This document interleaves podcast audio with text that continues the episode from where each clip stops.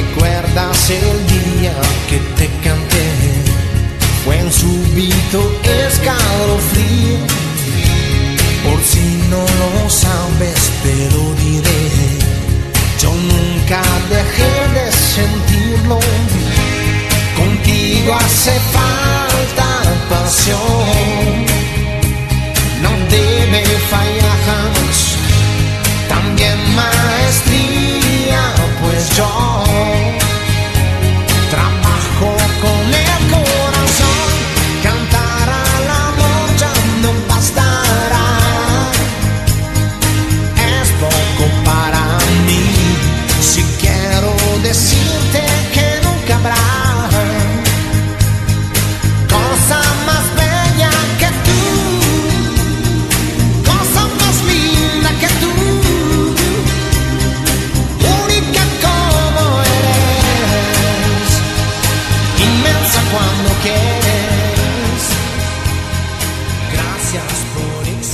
Hola, hola, te saludo con muchísimo gusto. Es un placer estar una vez más contigo. Mi nombre es Lalo Rojas, soy tu terapeuta holístico. Y como siempre te doy la más cordial bienvenida a este espacio dedicado exclusivamente para ti. Ya es miércoles, ya mitad de semana, es una alegría poder llegar hasta este momento. Yo creo que ya primera semana de mayo y es muy padre llegar a este día ya felices, contentos, con toda la energía y con toda la buena actitud. Y sobre todo doy las gracias porque me permites acompañarte. Y hoy que estamos hablando, el día de hoy, eh, de un tema bien bonito que vamos a hablar acerca de nuestras mamás. Pero vamos a ver cómo vamos a cambiar, cómo vamos a resignificar nuestra historia. Si por ejemplo a ti te ha costado el tiempo que has vivido, eh, cómo la pasaste con tu mami, pues bueno, el día de hoy te traigo 10 consejitos para que empieces a cambiar y para que empieces a resignificar, a sanar la relación que tienes con tu mami.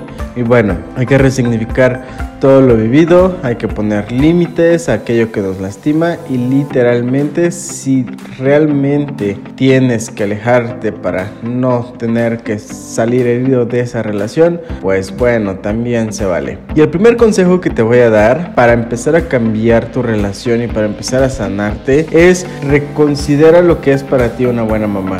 Porque en la vida tenemos diferentes expectativas muy idealizadas de lo que tiene que ser una mamá, ¿no? Sobre todo esa parte de que una mamá es incondicional y te va a amar por sobre todas las cosas, una mamá negada, que se entrega, eh, una mamá que tiene que dejar de ser un ser humano para ser una mamá. Y bueno, a veces esas imágenes solo son imágenes que a, a través de la sociedad, por medio de cómo somos como cultura, ha sido eh, establecida, ¿no? Pero pues al final de cuentas, nunca, nunca tenemos una, una imagen real de lo que puede ser una mamá.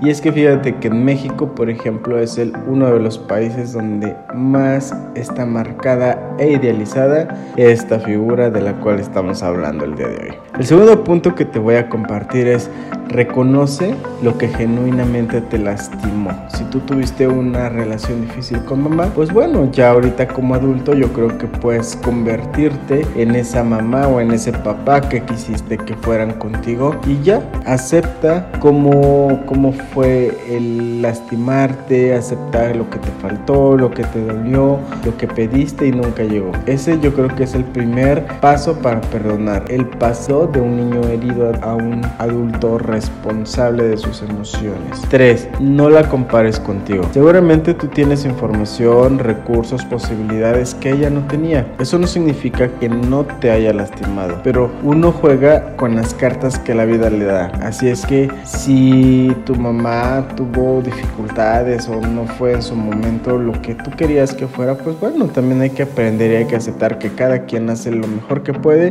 con aquello que tiene, ¿sí? Entonces, mejor no le muevas o sea, también hay que aprender a hacer, tener esa inteligencia contextual y a veces entender que, bueno, lo que pasó hace 20, 30, 40 años no tiene por qué repetirse la historia. Al final de cuentas, los seres humanos venimos a aprender y a mejorar. 4. Enójate, pero no te agredas. Estás en todo tu derecho de reconocer los daños y las carencias que viviste, de que te duelen y que las tengas que poner sobre la mesa si crees que servirán de algo, pero la violencia no se resuelve con violencia. Seamos sensatos, nada se resuelve porque tú te enfrentes a verdadazos con tu mamá y le digas, no, pues sabes que esto y aquello. No, no, no, o sea, yo creo que al final de cuentas, enojándote no vas a resolver nada. Al contrario, mejor habla, di las cosas, me dolió esto, yo sentí esto, pero no desde la agresión, ¿no? Sino más bien el hecho de reconocer tus sentimientos. 5. Platiquen con testigos. Habla con alguien que las quiere, que los quiera a ambos, o sea, a ti y a tu mamá por igual, para que escuches una versión realista pero imparcial de lo que se vivió y así vas a ver que vas a aumentar la perspectiva de los hechos. Alguien que está en un punto neutro pues te va a dar una opinión un poco más sensata sobre aquello que vive, ya no como la mamá que va a estar defendiéndose o como el hijo que puede estar atacando. 6. No esperes lo que no será. Que haya reparación no significa que tu mamá vaya a cambiar. Ella es quien es y si bien puede modificar algunas cosas, nunca será la madre de tus sueños. Pero, como te repito, no tienes por qué seguir permitiendo abusos y humillaciones, ¿sale? Entonces, mira, ahora sí que el que pone muchas expectativas también se desilusiona muy fácilmente. Y es que mejor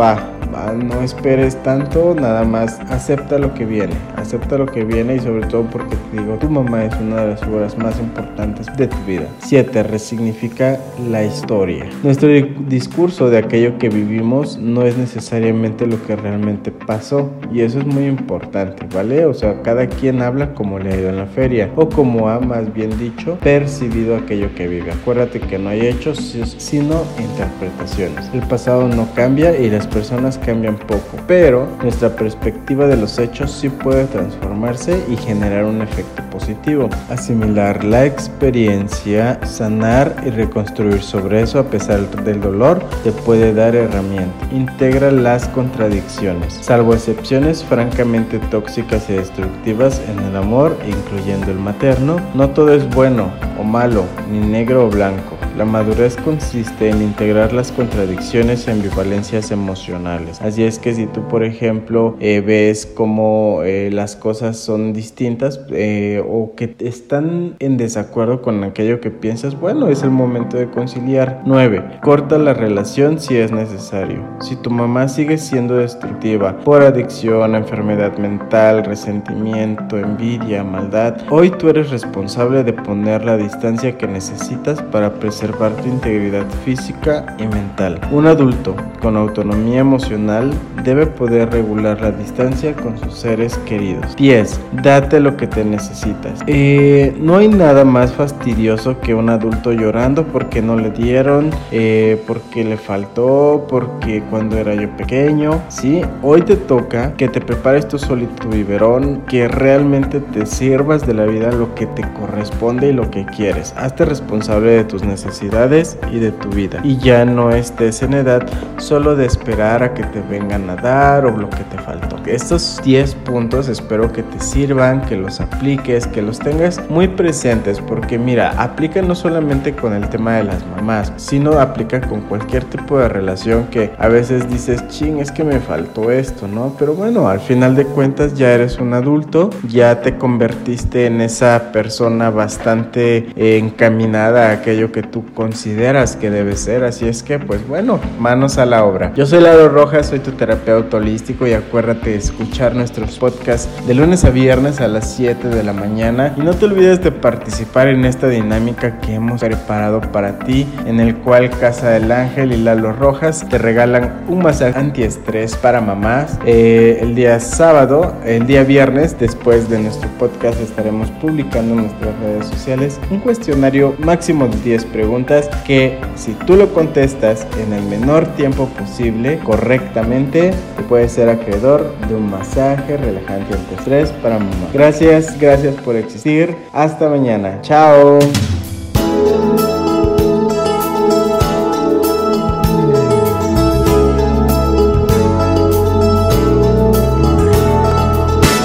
Que tenga un toque especial, que sea como un aspecto tan normal, que a veces ni la ves, que no sea un huracán, que nunca eclipse al sol, un aroma familiar, que sea casi miel, que sea tanto amor, que escribo en un cartel.